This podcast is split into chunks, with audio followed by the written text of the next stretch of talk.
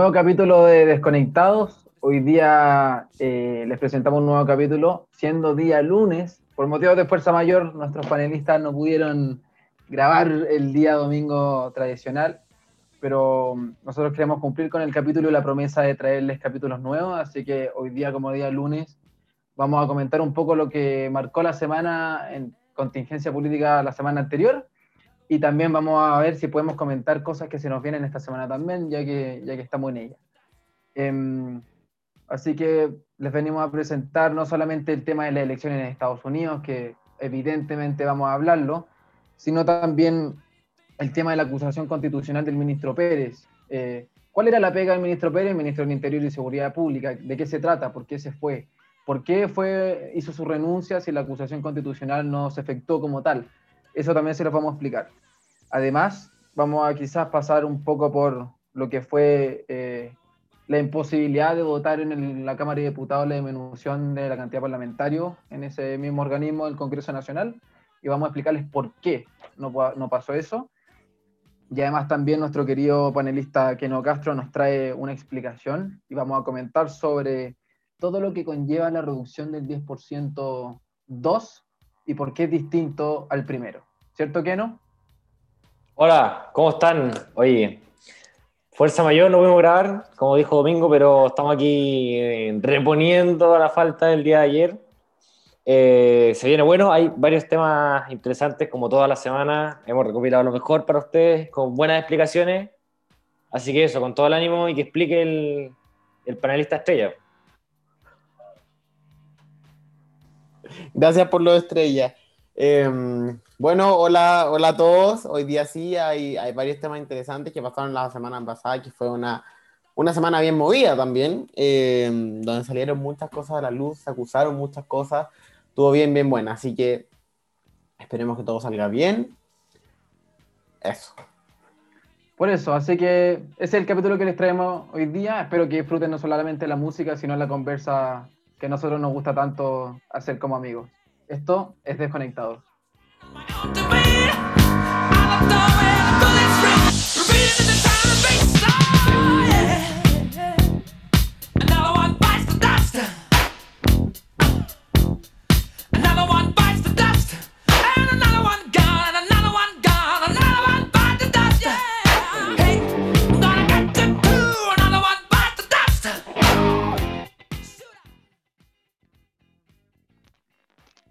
Bueno, vamos a partir con, el tema eh, de la acusación contra Pérez y todo lo que conllevó luego, eh, qué pasó, y también vamos a comentar un poco lo que pasó en el Congreso, no solamente con eso, sino con una de las demandas quizás, de, y también una medida que hizo el gobierno sobre disminuir esa cantidad.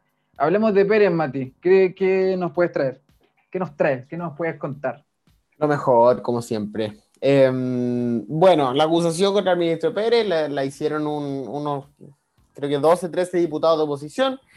Em, la acusación era por no aplicar el principio de igualdad ante la ley en el caso de los camioneros, em, comparando a los camioneros en el fondo con, con, las personas mapuches que viven en el sur y que según esta acusación no eran iguales eh, para la ley y eh, también por no haber ejercido el orden jerárquico que tienen carabineros y, y, que en el fondo con las manifestaciones que hubo a lo largo de octubre no, no haber hecho un poco nada y que se habían retirado los carabineros. De eso se le acusa, hay PPD, DC, Partido Humanista, hay de todo en la acusación, la verdad. Bueno, la acusación fue avanzando, duró harto, duró como una o dos semanas más o menos.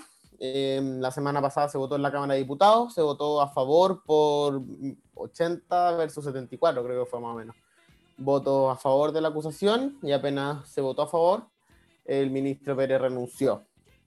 Renunció a su cargo, eso se puede ver como una estrategia política, a lo mejor como, como salir un poco como obstáculo del gobierno. La, senadora Goich dijo que en el fondo ahora que, que, no era una autoridad, el Senado tenía que, que, que ver un poco de manera distinta el caso. Y bueno, después de él asume eh, Rodrigo Delgado, que es ex eh, alcalde de la comuna de Estación Central y, lo va a suceder y parece que iba por el apruebo, iba por, por un, poco más cercano a la ciudadanía. No sé qué piensan ustedes, Domingo. Eh, eh, es un dato, bueno, evidentemente un dato a la causa de que él iba por el apruebo y que él también en una primera instancia no, no se, mm, eh, no se cerraba el primer retiro del 10% que vamos a hablar después con el que no, pero igual es una, no es tan, no tan trascendental o quizás no es tan potente que haya estado por el apruebo, siendo de que igual una gran cantidad de, de lo que ya era el gabinete está por el apruebo y que pues ese cambio de gabinete que hizo el presidente Piñera em, un tiempo antes. O sea, de que, que, ya no era como el gobierno del rechazo, sino que trató de generar una, una, balanza antes del plebiscito. Lo que yo sentía un poco que fue un cambio de gabinete, cosa de que luego del plebiscito, sabiendo que iba a ganar el apruebo, que el gobierno no, tuviera no perdiera tanta legitimidad ciudadana. Eh, yo creo que eso fue un poco la movida. En el tema específico de Pérez, la verdad es que entiendo poco la renuncia.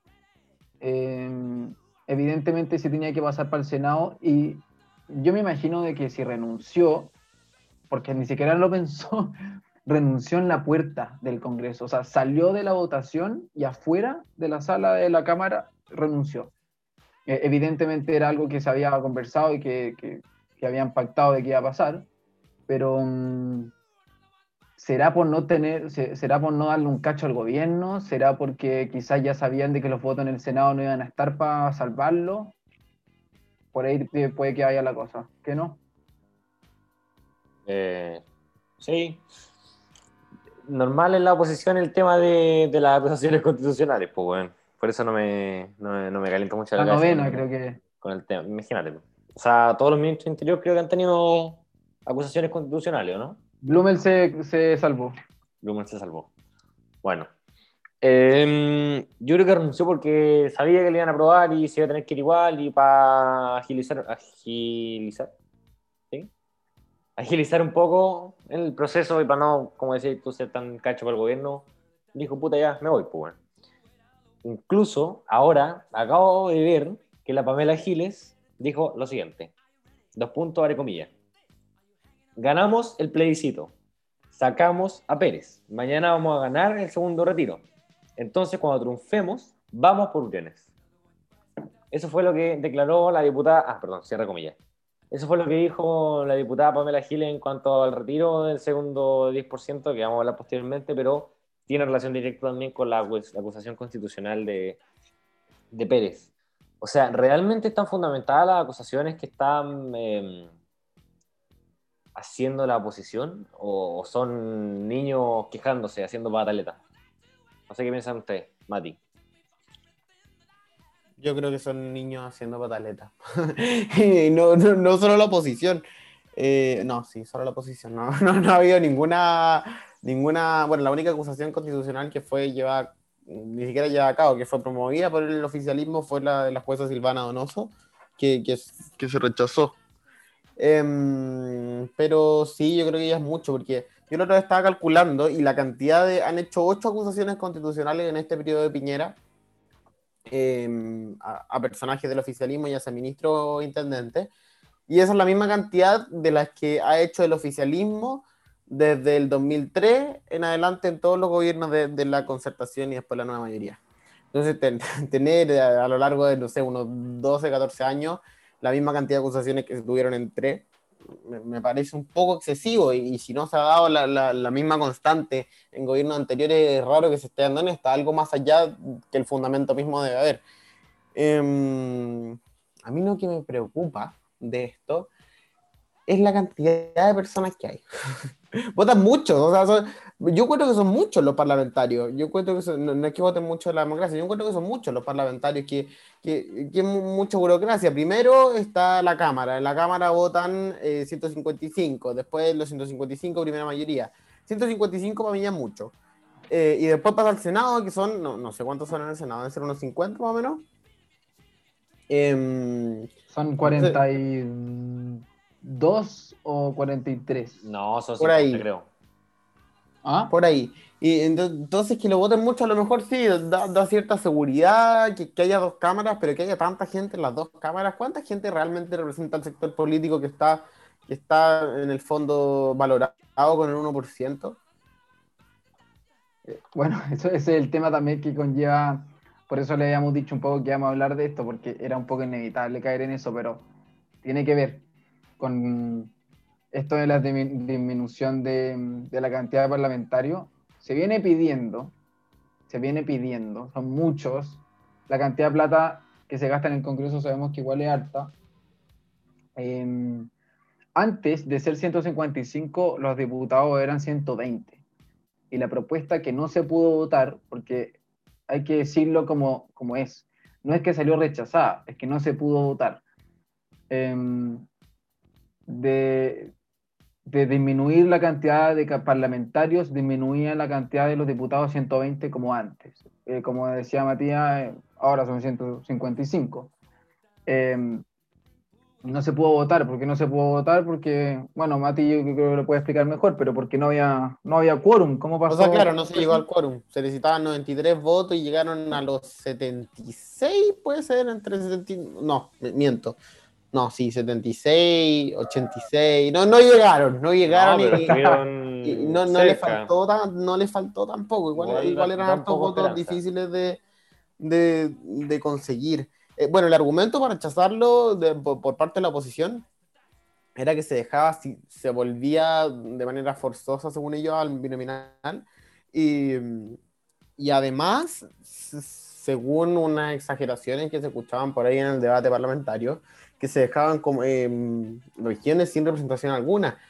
Y sí, e, es feo, pero no sé, por ejemplo, ¿Cómo, ¿Cómo, le vaya a dar un parlamentario a Futaleufu, no sé si hay alguien en Futaleufu, que, que, que, tenga re pocas personas en comparación a los 6 millones que hay en la región metropolitana? O sea, no, no podemos partir con los efectos, estamos construyendo el edificio del rey, estamos partiendo en el fondo con las consecuencias de la descentralización, poniendo más parlamentarios en vez de descentralizar para después repartir equitativamente los parlamentarios a estas zonas que se supone que Dije Futaleufu como ejemplo, no tengo idea del caso Futaleufu. No sé qué piensan ustedes, ¿qué no? Sí, pues, ese fue un pico que dejó el segundo gobierno en la Chile. Que no, qué? nos vendieron la pomada, un pico. Nos vendieron la pomada de que no se iba, no iba a ser un mayor gasto público, de que iba a ser mejor, que iba a haber mayor representatividad, que las minorías iban a estar representadas, puras weá. De eso no se ha visto Sutil. Nada. Pero nada. No se ha visto nada, pues, ¿qué quieres que te diga? Hay más parlamentarios, hay más burguesía, hay más poder, hay más corrupción, hay más políticos, hay más apitutados, hay más hueones que no hacen la pega. Al final, ¿de qué, de qué sirve? ¿De qué sirve tener 155 si puedes tener 120? Al final va a ser la misma hueá. Por último, te raya un par de pesos, pues, weón. Por último. Es muy loco lo que estoy diciendo. No, no es tan loco. Estaba leyendo que, mm, que bueno, fueron 80 votos eh, a favor. Cerca. dice 76, 84, dice. Y fueron, fueron 80 votos a favor, 74 en contra y una abstención. Lo más divertido es que mm, es el primer ministro del Interior que suspendió sus funciones de vuelta a la democracia. Porque hay que explicar de que la Cámara de Diputados solo declara admisible la acusación. Eh, quienes acusan constitucionalmente a una autoridad es el Senado. Por eso, de repente, cuando se aprueba admisible una acusación en la Cámara de Diputados, los senadores no pueden, no tienen mucho campo ni, ni, posibilidad de referirse al tema porque ellos se convierten en jueces de esa acusación. Eh, no llegó a esa instancia, pero así es como, como funciona. Pero no es el primero, fue el segundo. El, primero fue Chadwick. Creo. No me acuerdo. Eso, eso, eh, fuente del mostrador. Y, pero Chadwick también, bueno, ya, da lo mismo. eh, ¿Qué, pasó con Chadwick? Al, tranquilo de quién hablar. Perdón, pero para solucionar el conflicto, ¿qué nos da? Pero que Chadwick lo acusaron constitucionalmente cuando, yo, no, cuando no era ministro. Ah, cuando no era ministro, ya. ¿Cachai? Ya. Eso, pues, bueno, dije lo que quería decir, pues, bueno. La la palabra otra vez, bueno. Uy, perdón, es que no, es que necesitaba escuchar. ¿Por qué hablar más tu, tu pato, tu armonía, los pajaritos cantando. Bien chato. Oye, la acusación constitucional eh, genera también de que una persona que es acusada, acusada constitucionalmente no puede ejercer cargos públicos dentro de cinco años. Em, oye, también otra cosa que sucedió en la semana pasada, que yo creo que es como que lo que más marcó y lo que todos los noticieros estaban pendientes, bueno, y que un poco agotador, porque lo teníamos al frente, fueron las elecciones presidenciales en Estados Unidos. Hay que recordar, bueno, no solo presidenciales, fueron parlamentarias, pero lo que nosotros más, lo que más marcó la semana fue la tensa, ni siquiera una elección normal, fue la tensa elección presidencial en los Estados Unidos. Em, ¿Por qué tensa? Porque primero el, a ver, el sistema de elecciones de los Estados Unidos es justamente por Estado, por lo tanto no es por voto popular, no es por voto directo que se elige al presidente de los Estados Unidos. Em, cada Estado tiene su propia cantidad de votos electorales, es más, por eso de repente en Estados Unidos se dice de que no todos los ciudadanos eh, tienen el mismo poder del voto. Los ciudadanos que viven en estados con más votos electorales son más poderosos. Em, y eso tiene que ver con la cantidad de población que tiene cada estado. Por ejemplo, el estado de California, que es el estado con más votos electorales, tiene 55 votos electorales. El estado de, de, Nueva York tiene 29. El estado de Florida, si no me equivoco, también tiene 29. Y el estado de Texas tiene 38. Esos serían los cuatro estados con más em, votos electorales. ¿Por qué votos electorales? Porque como le estaba diciendo antes, el presidente de los Estados Unidos no se elige por votación directa, sino se elige por votos en, en el colegio electoral. Es decir, prácticamente el presidente electo todavía no es Biden.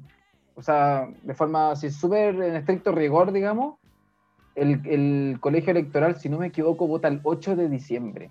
Eh, el, voto, el, el 8 de diciembre los estados envían sus propios delegados, se juntan en el colegio electoral y votan. Y por ejemplo, Domingo Palomino es delegado del Estado de California, deposito 55 votos. Por eso yo ah, tengo más. Me gustaría. Claro, me encantaría. Y después Keno es tejano eh, y tiene 38. Y después Mati, que tiene más pinta de ser eh, de Florida, em, tiene 29. No, este weón es de Nuevo México, una así. ya, sí, e, eso estaba esperando, estaba esperando Pero que me tirara de Mississippi, de Hawái. esperando el palo. Maine, el, el uno que tiene Maine. Oye, eh, no, no, no, pero Maine es un estado que tiene cuatro, pero que su sistema es por distrito. Entonces ellos no tiran los cuatro a uno o los cuatro a otro. Ellos podrían tirar los cuatro, podrían tirar dos y dos. En este caso le tiraron uno a Trump y cuatro a Biden. Em, y, tres a Biden. Sí, hay otro estado que tiene, lo mismo. Que, que, aparte, no, creo que hay una parte, una porción que es por mayoría popular y la otra es que votan los distritos, claro, y, y como los mini, cámaras de cada distrito. Claro, Maine es por distrito y, que, y Nebraska era por también, no, no tira todos sus votos electorales a uno. Em, pero así un poco como, como se vota el presidente de los Estados Unidos y bueno, ¿por qué la tensión? Porque Trump ya había dicho de que él no estaba de acuerdo con el voto. en, esto es sumamente importante decirlo. Trump había dicho de que él no estaba de acuerdo con el voto por correo. Em, en Estados Unidos ya es vieja la tradición y, la, y la, la, posibilidad de votar por correo, em, pero ahora tuvo mayor significado. ¿Por qué? Porque estamos en pandemia y una gran cantidad de la población no quiso y no se atrevió a ir a hacer la fila y votar presencialmente. Por lo tanto, Trump ya había dicho de que él no estaba de acuerdo, por lo tanto su electorado no votó mayoritariamente em, con, no, votó mayoritariamente por correo. En cambio, Biden, que siempre ha sido alguien mucho más eh, correcto, mucho más eh, considerado, mucho más claro y mucho más em, quizás que, que, se ha preocupado de generar conciencia sobre la pandemia, ha sido él como candidato, haciéndole un poco como la antítesis a Trump de que en realidad sabemos que Trump no, no le ha dado mucho peso a la pandemia. Entonces, y eso se tradució, se tradujo, perdón, en distintos momentos. Por ejemplo, cuando hacían actos de campaña, los electores que iban a visitar a Biden en los actos de campaña lo hacían desde los autos y se ponían en los autos y cada uno estaba dentro de su auto. De su auto.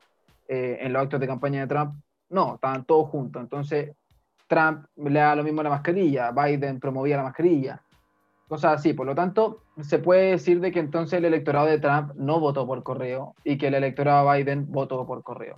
Y por eso también fue otra cosa muy tensa, donde muchos, muchos eh, estados que después de días del día de la elección estaban por Trump por bueno, o sea, habían, habían estado, yo los vi, no sé, el jueves, te voy a inventar un día, miércoles, jueves por ahí, el estado de Pensilvania, que entrega 20 votos electorales, que es bastante, em, estaba ganando Trump por un millón de votos. El viernes, Biden ya estaba ganando por unos 10 mil. Entonces, todo ese tipo de cosas se fueron pasando. Además de que Trump había dicho de que no estaba de acuerdo con que después de tal fecha de cerrado el día de la elección se siguieran contando los votos electorales, que si era así, entonces era fraude electoral por lo tanto iba a meter tribunales. Por eso sigue siendo tenso.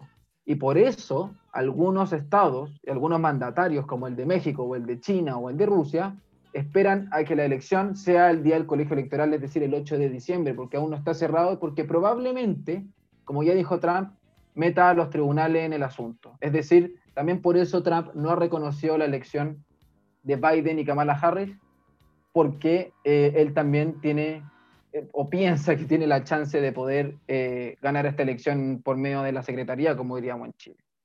Me, me, alargué un poco, pero hay muchos elementos que hablar de esta elección, hay más, pero metámosla a la conversación. Mati, ¿qué opinas? ¿Qué, ¿Qué te gustó, qué no te gustó? ¿Qué elemento podría agregar? Voy, voy, a dejar un poquito la, la cizaña por aquí porque si tú tenías un candidato, una opción, porque digamos la verdad, por mucho que hubieran cinco o seis candidatos, la, opción estaba entre todos, entre dos. La tercera mayoría fue Joe Jorgensen del Partido Libertario, pero que no, no pasó del millón quinientos mil votos. Em, de, de, los muchos que votan en, en, Estados Unidos. Entonces, teniendo en cuenta que solo existen dos opciones, no solo, pero solo existen dos opciones, que una vote por correo y la otra vote en, en, acá, como en donde se vota en la urna, eh, da paso al fraude electoral. O sea, da, no me sorprendería que hubiera fraude electoral. ¿Por qué? Porque tú puedes llegar y tirar por los dos lados. Puedes llegar, agarrar una gran cosa donde llegan los votos los correos y los tiráis el pato y chao, se perdieron. Ahí, allá en, en la urna podía hacer lo mismo, agarrar una urna y chao, ¿cachai? Entonces, si tenéis los votos tan separados, sabéis dónde esconder uno o dónde meter más para hacer el fraude. Entonces, ¿es viable la posibilidad? Sí. La remontada que se pegó Biden en, Michigan, creo que fue, es sospechosa, es sospechosa que, que hubieran 150 mil votos solo y exclusivamente para él. Es sospechoso. Eh, es sospechoso que Trump se haya dado por ganado antes de que cerrara la mesa. Es sospechoso. Hay, hay mu mucha cosa turbia en la política norteamericana que se dio por ambos candidatos. Y si bien Biden es más tranquilo y Trump un poco más exaltado, yo creo que, que se intenta, eh, eh, esa es una gran jugada política por parte de Biden porque puede, en el fondo, canalizar un poco este desastre hacia, hacia Trump. Eh, pueden ser cualquiera de los dos candidatos los que, hay, los que la hayan embarrado. No creo que haya sido Trump si es que hubo algo, porque sería ridículo acusarse a sí mismo, pero también cabe la posibilidad. No sé qué piensa que no. Eh, Voy a comentar otro aspecto, porque ya que comentaron el tema del fraude, estamos de acuerdo con lo que dijeron ustedes. Eh, es raro que un presidente de Estados Unidos no salga reelecto. Es raro, es muy raro. Y esta votación fue histórica en Estados Unidos. Biden sacó 74, 75 millones de votos, si no me equivoco. 74 millones. 74 millones de votos, me dice Amaro Gómez Pablo. Y, y Trump sacó eh, Trump sacó 70, 71, 70 y medio, una wea así, y también una cantidad de votos brutal. Y que, claro, uno lo ve de acá y ve la prensa chilena, el CNN, que dieron ganador a Biden 85 mil veces en distintos días, en distintos horarios, weón. Eh, que dicen, no, pero es que Trump es un loco. Bueno, podemos estar de acuerdo, pero 70 millones de personas votaron por él, o sea, tan loco no puede estar, pues. Yo creo que eso que sí tú también, Domingo, el tema del el COVID le jugó muy en contra a Trump. Porque los casos en Estados Unidos están disparados totalmente. Están todos cagados de Estados Unidos por el tema del COVID. Dos, y dos cosas que, que, mencionar. Uno, el tema de la cantidad de votos que estés mencionando tú. Biden, Biden es ahora el presidente electo eh, proyectar, proyectadamente electo, ni siquiera en estricto rigor ya dijimos es el electo, pero ok, eh, más votado en la historia de los Estados Unidos. 74 millones de votos, como decía que no, y Trump que tuvo unos cuatro menos. Ahora, para no enredar, dijimos de que estos, estos millones de votos que estamos diciendo es una cifra del voto popular. y, el y está el otro que es el voto electoral, que es el que elige al presidente de los Estados Unidos. El voto popular es el que mandata al Estado a votar por uno o por el otro. Está primero el voto popular, luego el voto electoral y luego la presidencia, luego se decide la presidencia de los Estados Unidos. Y el segundo elemento que mencionaba que no, em, es que también por el tema de, esa cantidad de personas que votó por Trump, y como les dije también al principio, hubieron elecciones eh, parlamentarias. Los republicanos mantuvieron el poder en el Senado y aumentaron sus escaños en la Cámara de Representantes, que es la Cámara de Diputados, como nosotros tenemos Cámara de Diputados, y tienen Cámara de Representantes. Ellos, los demócratas perdieron ocho escaños en la Cámara de, de Representantes, eh, cifra del fin de semana, no sé si ahora habrá avanzado el resultado, pero mantuvieron, o sea, aumentaron sus escaños los republicanos en la Cámara de Representantes y mantuvieron el poder en el Senado. Recordemos de que los demócratas el año pasado, si mal no recuerdo, le hicieron un, impeachment a Trump, una acusación constitucional. Esto no es solamente chileno.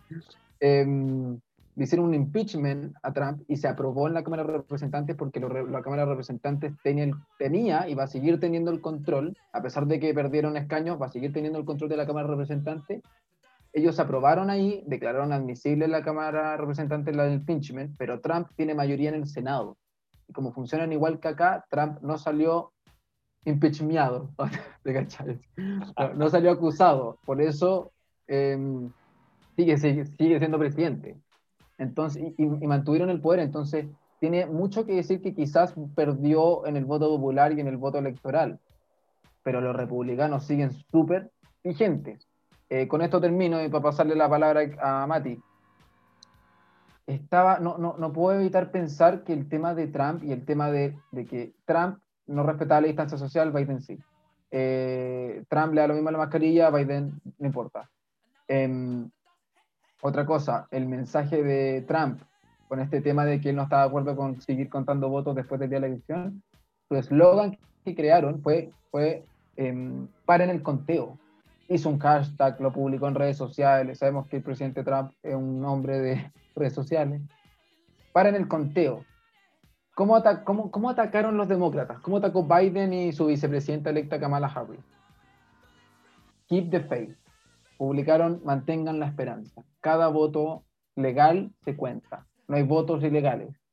Entonces también me pasa que el espíritu que se acuerdan una vez comentamos sobre la pro y el rechazo, de que el rechazo estaba un poco destinado a perder porque representaba algo como una mente cuadrada, algo cerrado, algo negativo, y el apruebo algo positivo, algo abierto, algo de dar esperanza un poco. Yo creo que ese también fue mala retórica aparte de Trump y una mala estrategia también para la estrategia. ¿Qué pensáis, Mati? Em, sí, no sé. no, eh, mira, yo creo que la, izquierda ¿qué, dijiste? No, la izquierda, la izquierda juega mucho con la emoción en todas partes y, la derecha siempre ya como la del dato duro que, que no mueve a nadie, ¿cachai? Entonces, eso también se halla allá.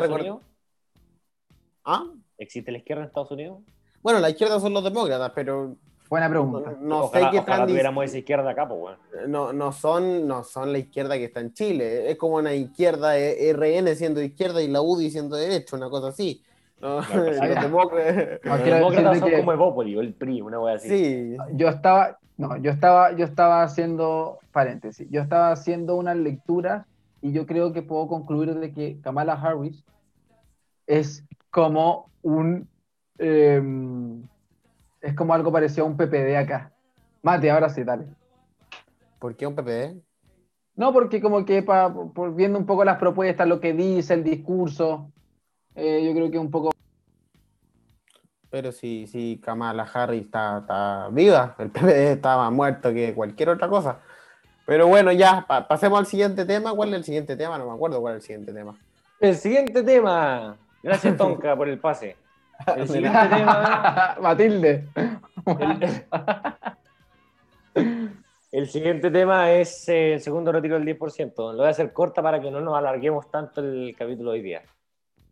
Eh, básicamente es la misma modalidad que el primer retiro. Mínimo 35 UF, cerca del millón de pesos, máximo 150 UF, que serían eh, un poco más de 4 millones de pesos. Los que tienen menos de 35F lo retiran en su totalidad, cagan con los ahorros y ahí papi Estado tiene que ver qué chucha va a hacer después. Eh, la indicación, ¿qué fue lo distinto el segundo retiro con el primer retiro del 10%? El impuesto, que aún no está definido.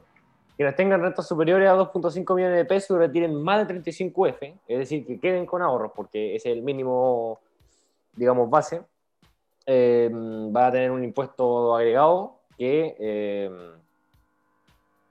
que va a tener como tres meses, tres tramos de gracia en el impuesto global. En el impuesto global complementario, bien digo. Eh, ahora, ¿qué es el impuesto global complementario? Porque muchos dirán, ¿qué mierda esta huevo? El impuesto global complementario se paga en abril de cada año por las rentas percibidas el año anterior. O sea, la, la famosa operación renta que se le llama. Se calcula en base a todas las rentas percibidas en Chile o en el extranjero y se descuenta lo que se haya pagado en retenciones adelantadas. ¿Cómo van a recuperar la plata eh, después los afiliados? Hay una opción de devolución voluntaria de un 5% de cotización voluntaria, la redundancia adicional, al 10% ya tradicional de la AFP. Esto va a ser total y completamente voluntario para quienes quieran, o sea, nadie, nadie, nadie va a hacer esa weá. Y lo otro que se había conversado también es eh, la posibilidad de hacer permanente este retiro de, el, del 10%, es decir, que la gente pueda eh, sacar sus fondos de la, de la AFP cuando quiera, en el momento que quiera, cuando desee eh, oportuno. Pero se rechazó totalmente. Ah, fue como, como votación por indicación, en, comisión. Claro, correcto, estamos hablando de la comisión. Y mañana, si no me equivoco, se vota en la sala de la Cámara de Diputados. Y lo otro, para terminar, el, eh, la votación de segundo retiro del 10% requiere tres quintos, como cualquier reforma constitucional. En la Cámara Baja son 93 de 155, y si no, no logra el quórum o es rechazado, se devuelve a la Comisión de Constitución. ¿Sí? Eh, luego el Senado debe discutir bajo las mismas condiciones todo el tema, con las modificaciones que se le hagan en la Cámara, y en caso de ser aprobado y lograr también tres quintos, se convierte en ley. Y ahí tiene que promulgar el presidente Piñera que dijo que iba a acudir al Tribunal Constitucional, todo el tema. O sea, son 26, fotos de, 26 votos de 43 en el Senado. Mati, ¿qué opinas? Ya está listo, eso, ya ya tienen los 93, se tienen los 93 para hacer la reforma. Eh, Tomás Fuentes, diputado RN, dijo que, iba, que lo iba a aprobar. Eh, diputado Álvarez del oficialismo dijo que lo iba a aprobar también. Em, y bueno, la oposición entera lo va a votar en con, eh, lo va a votar a favor. Entonces sí, llegan de malo a los tres quintos. El, senador Moreira, em, recuperándose del hipoglós de la otra vez, dijo que también lo iba a aprobar. Entonces, eso, no sé, Domingo, ¿qué pensáis tú? Em, sí, se va a aprobar. Definitivo, yo creo que yo creo que más allá de gastar tiempo en hacer un análisis si se aprueba o no se aprueba y por qué se aprueba y por qué no se aprueba, se va a aprobar, punto, se va a aprobar. Em, recordar de que el primer, el, la primera ley de, de, para sacar el 10%, el primer 10%, digamos, tiene un plazo de un año, por eso es tan importante que a diferencia de, de, de ese, em, la diferencia de ahora es que estaban proponiendo que sea permanente.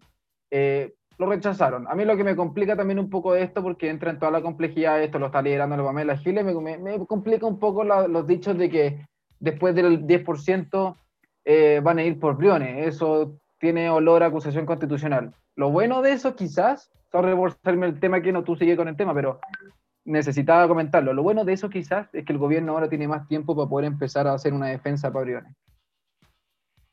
Sí, es verdad. Qué triste, pero es verdad. Oye, lo último para cerrar el tema, ya para terminar el capítulo eh, de hoy. Por eso es clave tener una de las dos cámaras en el Congreso. Lo que tú comentabas y que pasa con Estados Unidos, que la Cámara de Representantes, que vendría siendo la Cámara Baja, es de los demócratas y los republicanos tienen el Senado. Eso obliga al acuerdo. No hay una un, digamos, un, totalitarismo dentro del Congreso como hay en Chile, que la oposición se pase y dispone a diestra y siniestramente de del poder legislativo. No sé si entiende mi punto. Ellos aprueban en la Cámara de Diputados y ellos mismos aprueban en, el Senado. Entonces, al final, eh, es un poco lo mismo. No sé, si, no sé si entiende el punto. Por eso me, me gusta bastante eso de que se repartan las cámaras. Eso es lo ideal para una democracia, eh, para una democracia sana. Y que haya dos cámaras, porque piensen que hay países que son unicamerales. Entonces, aunque se reduzca la cantidad, em, yo creo que está bien que haya dos cámaras. Em, sí, y también eso. el tema de la, lo que va a pasar también en la convención. También tiene que ser, como va a ser unicameral, entre comillas. ¿Queréis dos que- convenciones? que- que esté- no, claro. no, ni cagando, ni cagando, pero que esté nivelado el tema izquierda-derecha, centro, la mierda de la democracia cristiana y todo eso. Em, bueno, yo creo que nos quedamos con esa reflexión. Fue, fue bonito escuchar tu, tu tranquilidad mental. No sé si Domingo querrá agregar algo. Eh, para cerrar también, como, como para cerrar una cuarta vez, porque aquí no cerró tres. eh, Es verdad. Pucha, yo creo que lo mismo en verdad que antes, nomás me complica más lo que vaya a pasar después, lo del 10% ya se ha demostrado que no es tan terrible, pensamos que antes era terrible. No estoy diciendo que estoy a favor, estoy diciendo, estoy relativamente en contra, ahora tiene ciertas medidas que lo ablandan un poco, pero mm, yo creo que con la última reflexión es lo que dijo un poco Mati, que también es importante, em, vayan a votar para las parlamentarias también, güey. Si quieren un gobierno y se motivan por un presidente, por una presidenta, la raja, bien por usted. Pero vayan a votar a las parlamentarias, porque si no van a votar a las parlamentarias y su posición no está representada en las parlamentarias también, entonces su presidenta o su presidente, si sale electo, va a salir electo, pero les comunico que no va a poder gobernar. Si no, miren el gobierno del presidente Sebastián Piñera. Dejándolos con ese mensaje, eh, cerramos. Les mandamos un abrazo, esperemos que tengan una muy, muy, muy, muy grata y muy buena semana. Eh, por favor, háblenos a nuestra página de Instagram, desconectados.podcast. Eh, y eso, los queremos dejar invitados para el próximo capítulo el domingo. También síganos en Twitter. Eh, mi compañero Keno me, me está diciendo por, por interno, Twitter, Twitter, porque él, él es más tuitero. Eh, síguenos en Twitter, estamos todos en Twitter, estamos todos en Instagram, síganos también, háblenos cuando quieran con toda confianza, propónganos temas, pregúntenos cosas también. Eh, síganos por favor. Y también a nosotros nos, nos importa mucho que, nos vayan diciendo, oye, quiero hablar de esto, oye, quiero hablar de lo otro, oye, pregunta, oye, no entiendo esto. Y nosotros se lo explicamos acá, se los podemos explicar también por las redes sociales. Así que mm, los dejamos con eso. Nuevamente, muchísimas gracias por estar ahí. Atentos al próximo capítulo. Esto fue Desconectado.